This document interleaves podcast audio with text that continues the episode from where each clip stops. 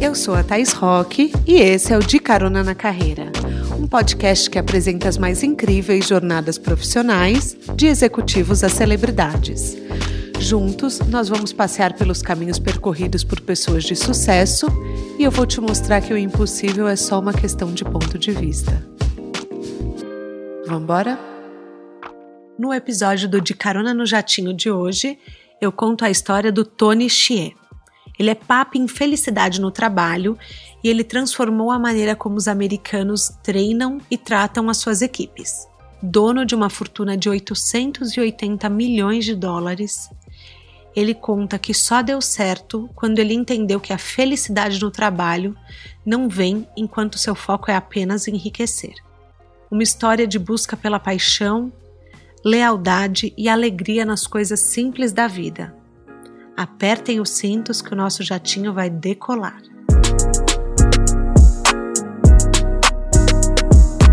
Antes de embarcarmos na nossa jornada, eu convido você a assinar o podcast na plataforma que você me escuta. Clica lá em seguir para receber os episódios sempre em primeira mão. Quer fazer parte da nossa newsletter? De caronanacarreira.com.br Lá você vai receber frases dos convidados, livros que eles mencionaram e também outros materiais que vão colocar sua carreira na fila preferencial. Não decorou? Não tem problema, todos os links estão no meu Instagram, @taisrock. O Tony nasceu dia 12 de dezembro de 73 e ele é filho do Richard e da Judy, dois taiwaneses que vieram para os Estados Unidos estudar e fazer a vida. O Tony conta que ele tinha tão pouca liberdade na infância que todos os dias ele tinha que praticar pelo menos uma hora por dia de cada instrumento musical que ele era obrigado a tocar, ou seja, quatro horas por dia que ele tocava violino, piano, trompete, mais um que eu esqueci, que eu não lembro qual que era agora. E ele fala que as crianças asiáticas eram majoritariamente obrigadas a serem é, habilidosas em piano, tocar piano profissionalmente e violino. Ele tinha duas opções de carreira só, desde que ele nasceu: ou ser médico, ou qualquer que fosse a outra coisa que ele escolhesse, ele tinha que ser PhD. Ele tinha que ter o máximo de conhecimento. Para a família dele, isso era muito importante. Mas ele percebeu uma coisa: ele botou na cabeça dele que ele só seria livre se ele tivesse dinheiro. Então, ele começou a arrumar maneiras de fazer dinheiro na infância. Vocês já viram esses catálogos que vendem produtos, é tipo da Natura, da Mary Kay, existiam catálogos assim para é, coisas infantis. Então, para brinquedos, para broches, para sticker, aqueles selinhos. E ele um dia viu broches com fotos personalizadas por 25 cents. Ele logo pegou e falou: Esse vai ser o meu negócio. Comprou um outro catálogo e anunciou, que chamava é, Free Things for Kids, Free Stuff for Kids, que significa coisas grátis ou de até um dólar para crianças, né? Era basicamente era sobre isso o catálogo. E ele começou a vender esses broches por um dólar, tendo 75 cents de lucro em cada broche. Achei bem espertinho, né? Só que, gente, para para pensar o seguinte: ele botou na cabeça dele, em algum momento ele entendeu que para ser livre ele precisava ser rico. Guardem essa informação que vai ser muito importante na história do Tony.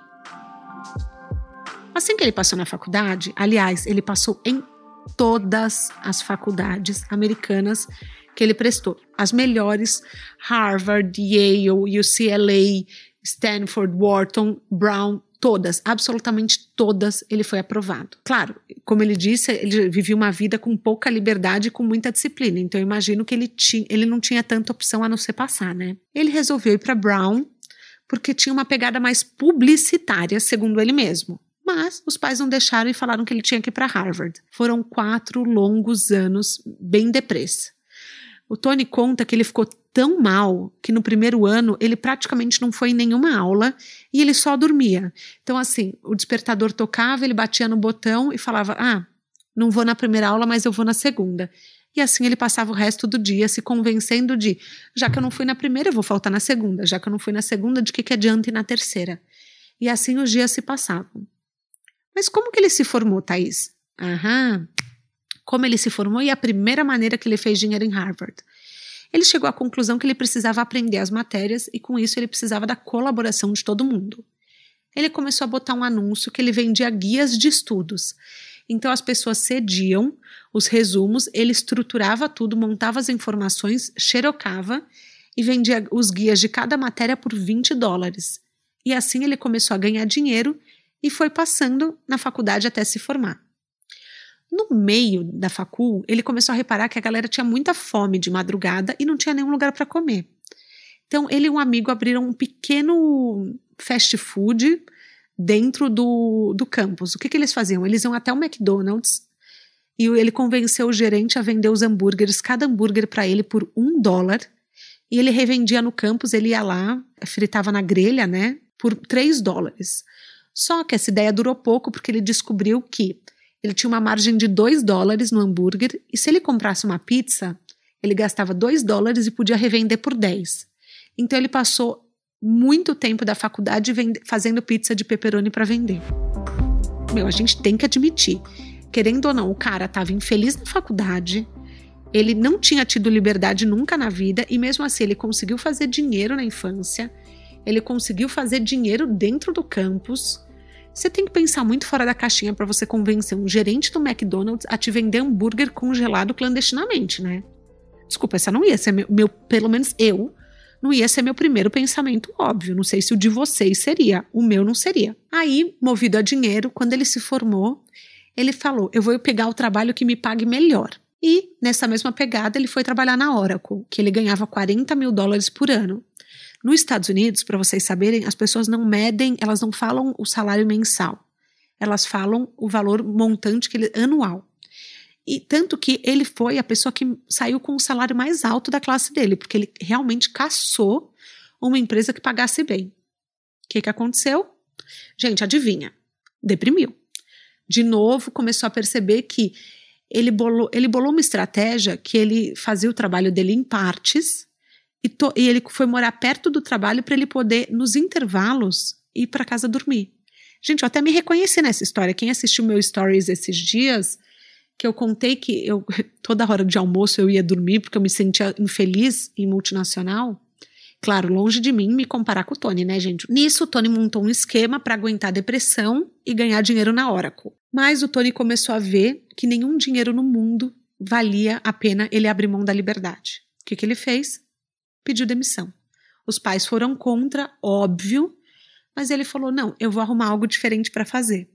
E ele começou a lembrar do catálogo que ele fazia na infância e ele falou: qual será o equivalente ao catálogo hoje? Isso foi mais ou menos 1996 e a internet estava começando a, a pegar, né? Começando a engatinhar. E aí ele falou: e se se a gente vendesse espaços nos sites para que as pessoas pudessem anunciar, igual a gente anunciava nos catálogos lá atrás. E aí ele criou os famosos banners de internet. Não sei se vocês lembram quando a gente entrava num site, tinha banner em cima, banner na lateral, banner de baixo. Aí o que aconteceu? Ele pegou, teve a ideia do catálogo, abriu uma, uma empresa de banners, e a, a ideia foi tão bem recebida que em 90 dias os banners já tinham tido mais de 10 milhões de visualizações. Então eles foram de dois sócios para 25 funcionários, todos amigos íntimos. Eles começaram a recrutar o pessoal da faculdade e, sem perceber, sem ele saber, ele começou a criar um ambiente de trabalho feliz, porque era uma cultura harmoniosa. Ó, oh, presta atenção nessa história, nesse ponto que é importante. O Tony, ele sempre valorizou a felicidade no trabalho. Só que ele achava, na cabeça dele, que o mais importante era o dinheiro.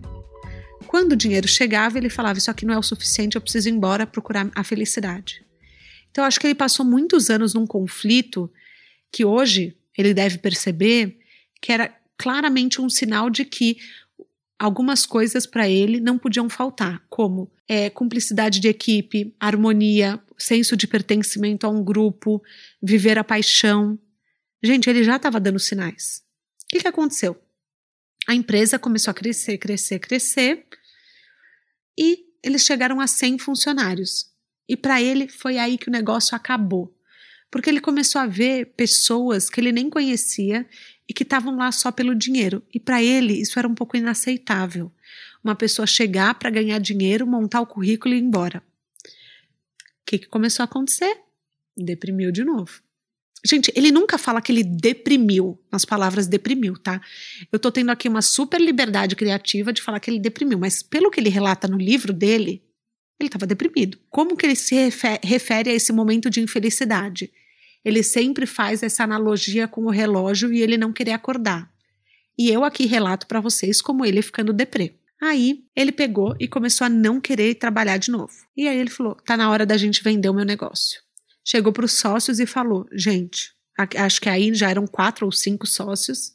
Ele falou: não tô mais feliz. E para surpresa dele, nenhum dos sócios estava. Aí eles começaram a ofertar. A Yahoo queria comprar, a Microsoft queria comprar, e foram eles que pagaram mais. Por 265 milhões de dólares, aos 26 anos, ele vendeu a primeira empresa dele com uma pequena condição. Se ele ficasse 12 meses trabalhando lá, ele ganharia 40 milhões de dólares. Se ele saísse no dia que a venda foi feita, ele ganharia 32 milhões de dólares. Aí ele falou: ah, triste por triste, ferrado por ferrado, né? Vamos embora, mais 12 meses, por 8 milhões de dólares a mais, né? Só que daí, quando ele estava na faculdade, ele combinou com os amigos o seguinte: se ele ficasse milionário antes dos 30, ele ia pagar uma viagem de cruzeiro para todo mundo. É importante vocês saberem aqui que o Tony é apaixonado por rave, por Red Bull e por balada. Então ele pegou, eles fizeram uma super viagem e o Tony foi feliz como há muito tempo ele não era. Ele já estava naquela fase de bater no despertador, então essa viagem foi meio que um, um se liga para ele, sabe? Nossa, eu ainda posso ser feliz por aqui. Aí ele chegou no último dia, ele a balada estava acabando, ele começou a ficar mal. Ele falou: "Putz, eu não quero ir trabalhar". Gente, ele teve a síndrome de domingo sem saber. O que a gente fala que é a musiquinha do fantástico que bate aquela deprê, o Tony teve sem perceber que ele estava tendo. E o que aconteceu? Ele resolveu sentar e fazer uma lista de todos os sonhos dele. Ele falou: quanto vale a minha liberdade? O Tony sempre teve essa questão, agora parando para pensar, refletindo, na infância ele não tinha liberdade, por isso ele precisava que ele, ele achava que precisava de dinheiro. Aqui é a mesma coisa. Ele estava disposto a abrir mão da liberdade dele por dinheiro. Aí ele falou: Eu vou listar todos os meus sonhos. Quais sonhos eu sempre quis ter na vida? E ele chegou à conclusão que ele queria morar em um apartamento legal, em cima de um cinema, que esse era um sonho de infância dele, e ele queria ter um espaço bem grande para fazer rave. Ponto. Basicamente era isso. Resultado: na segunda-feira ele pediu demissão. Então, vale parar para pensar. Mas Thaís, claro, para ele é fácil fazer abrir mão de 8 milhões de dólares se ele já tinha 32 milhões de dólares. Sim, gente, mas o que a gente está vendo aqui não é o dinheiro. É exatamente por ele sempre achar que ele precisava do dinheiro, ele abria mão da liberdade. Então, enquanto ele correu atrás do dinheiro, gente, presta atenção. Enquanto você corre atrás do dinheiro, muitas vezes a sua felicidade não vem. Mas eu vou provar isso um pouco mais para frente. Com 32 milhões na mão, o apartamento em cima do cinema e um hotel de beira de estrada com um terreno do lado, que era o lugar da rave dele, das festas dele, Tony se viu um pouco entediado. E ele falou: Eu vou virar investidor anjo, que ele pega ideias legais e embota dinheiro. Ele e um amigo abriram uma empresa que chamava Venture Frogs e começaram a investir em empresas com, segundo eles, o critério de escolha era muita paixão, pouca verba. E um dia tocou o telefone um cara chamado Nick Swinburne deixou um recado na caixa postal e falando o seguinte: Tony, o meu sonho é abrir uma empresa para vender sapatos online. Quá, quá, quá, quá, quá, quá, quá. O Tony não queria nem saber dessa história. Ele falou: sapato? Primeiro, que eu não dou a mínima para sapato. Segundo, que quem vai comprar sapato online? Né? Eu nunca compraria um sapato sem provar. Assim que ele estava para deletar a mensagem, o Nick solta duas informações muito importantes.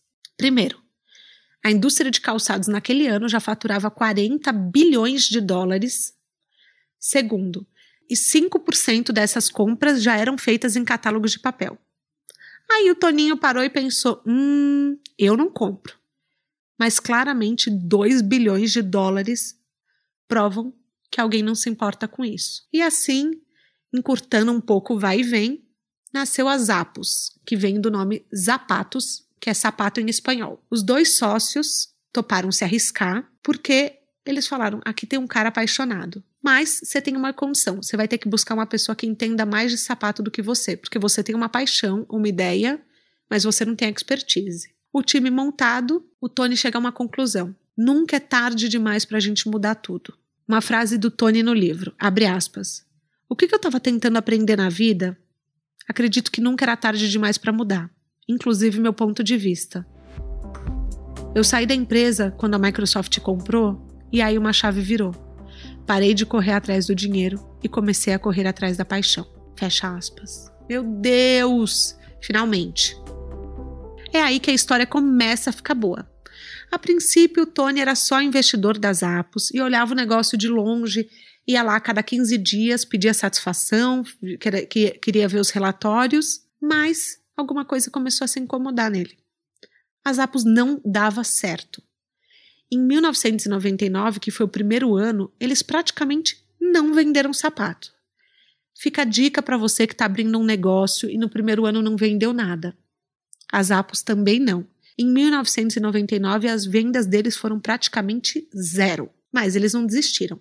Com alguns milhões investidos, a empresa não durou e praticamente quebrou. Tony começou a prospectar outros investidores porque ele não acreditava que um negócio com gente tão apaixonada pudesse quebrar. E eles tentaram muito, muito, muito, mas nenhum fundo acreditava. E aí eles falaram: vamos fechar. Beberam todas, tomaram porre e começaram a limpar o escritório. O Tony, indignado, chegou para o sócio dele do fundo de investimento e falou: A gente tem dois caminhos. A gente vai deixar eles fecharem ou a gente bota mais dinheiro. O sócio dele falou: Não, é contra o nosso protocolo. A gente só investe em cada empresa uma vez. Ele falou: Eu sei mas eles são apaixonados. Vamos tentar mais um pouco. Bum, botaram dinheiro. Eles achavam que botando dinheiro, algum fundo de investimento apareceria e também colocaria dinheiro. O que, adivinhem, não aconteceu. Aí o Tony começou a perder um pouco da confiança nele mesmo. Será que ele tinha tido sorte na primeira empresa? Será que ele não era um bom cara de negócios? Será que ele era o cara que não tinha um bom olho para startup? E daí o negócio começou a pegar no ego. Ele falou: será que eu sou aqueles caras que deu certo uma vez e nunca mais vai dar certo? Essa sensação fez com que ele se sentisse muito mal. E ele falou: eu vou fazer das Apos a minha nova paixão. E eu vou provar para todo mundo que eles estão errados. As Apos é uma empresa que vale a pena sim. Gente, botou o ego em jogo, né? e que você já sabe o que vai acontecer. Em 2000, ele se tornou funcionário 100% do tempo CEO, mas com o ego em jogo e com muita vontade de fazer a empresa dar certo, o Tony começou a fazer o quê? Botar o próprio dinheiro dele e cada vez mais e mais e mais. Gente do céu, que caos! O que acontecia? A empresa ia ficando no vermelho, ele botava dinheiro para dar um respiro por mais seis meses. E dar um respiro por mais seis meses. Veja bem, não é que a empresa era um completo fracasso, mas eles gastavam mais do que eles ganhavam. Só para vocês terem uma noção de como deviam ser as contas deles, em 2000, quando ele assumiu como CEO, eles venderam 1,6 milhões de dólares. Em 2001, 8,6 milhões de dólares. Em 2002, 32 milhões de dólares. Nossa, mas Thais, como que eles continuavam no vermelho? Bom, vocês têm que pensar que eles compravam os sapatos para revender. E nesse meio tempo eles foram diversificando os produtos. Então eles começaram a vender roupa, vender relógio, vender acessório e a conta não fechava. Em 2003, eles tinham previsto é, vender 65 milhões de dólares, mas o negócio estava praticamente sem dinheiro. Então, aonde que estava o maior gasto deles além de inventório? Marketing. Aí o Tony chegou e abriu para a equipe e falou o seguinte: a gente não tem dinheiro para conquistar novos clientes, para divulgar a empresa. Então a gente vai ter que fazer com que os clientes atuais queiram voltar. Então, como que a gente vai fazer isso? Através de um bom call center. Todo mundo aqui vai ser muito bem treinado para ser gentil, porque as pessoas que são bem tratadas, elas voltam, elas ficam e elas compartilham com os amigos. Nesse momento, ele já tinha entendido o poder dos bloggers na internet, o poder de viralizar uma história boa. Ele sabia que, claro, era um risco, porque as histórias ruins também se espalham, mas ele tinha confiança de que o time dele era capaz de criar experiências memoráveis. Vocês estão prestando atenção no que está acontecendo aqui, né? É o primeiro passo para a empresa do Tony se tornar o que ela é hoje excelente em serviços. O que eles vendem hoje é qualidade de vida dos funcionários, a felicidade dos funcionários. Eles têm uma consultoria só para falar disso e excelência em serviços para o cliente externo. Então, o funcionário é feliz e o público é feliz, o cliente deles. Esse foi o primeiro passo, que veio da onde? De não ter verba. Então, da necessidade, ele começou a prestar atenção e falar: as pessoas têm que gostar da gente. Acreditem ou não, ouvintes, caroneiros, meus amores, treinar bem o funcionário é o maior investimento que você pode fazer para sua empresa. Então, se você se considera muito ocupado, saiba que se você não treinar bem uma pessoa, você vai treinar mal 10 pessoas, porque os funcionários eles saem na primeira oportunidade se eles não têm um apego emocional a você. Tenham um jogo de cintura e dediquem um tempo a todo mundo que vocês quiserem contratar. Continuando, mesmo com muita gentileza, a empresa não se pagava. E o Tony, completamente quebrado na vida pessoal e na vida profissional, então ele resolve escrever um e-mail bem sincerão e ele conta tudo para a equipe. Ele falou: Olha, a gente só tem alguns meses de vida, eu estou buscando investidor, mas enquanto eu não consigo, vocês vão precisar colaborar. Normalmente, o que vocês gastariam, não gastem. O que vocês mandariam para finanças aprovar, não mandem. E qualquer dica, qualquer luz que alguém possa ter, por favor, nos ajude. Resultado: boa parte da equipe pediu demissão. Porém, quem ficou se dispôs a ajudar até assim a última gota de suor. Vocês lembram daquele hotel, beira de estrada e do terreno que o Tony tinha? Que ele comprou para tal da Rave? Bom, nesse ponto ele vendeu o apartamento colocou todos os funcionários das Apos para morar no terreno com trailers e nos quartos do hotel. Com isso, o segundo passo para uma cultura incrível e para uma empresa unida. Eles criaram literalmente uma comunidade. Tinha cozinha comunitária, piscina comunitária e você ter o seu CEO no mesmo barco que você. Acho que eu não tenho nem como explicar o poder que isso tem para uma equipe. É aí que nasce uma cultura única e que é quase impossível de ser copiada. Eu arrisco dizer, eu tenho muita curiosidade de saber como que eles fazem essa consultoria, né? Porque é um modelo que surgiu de uma vivência que nenhuma empresa talvez um dia tenha, uma resiliência, é, os funcionários é, de, tão dedicados, né? Mas vamos embora. Gente, isso a empresa dando errado era, é, era um logística que perdia a carga deles, 500 mil dólares em carga, e o Tony se viu com duas semanas de caixa para fechar.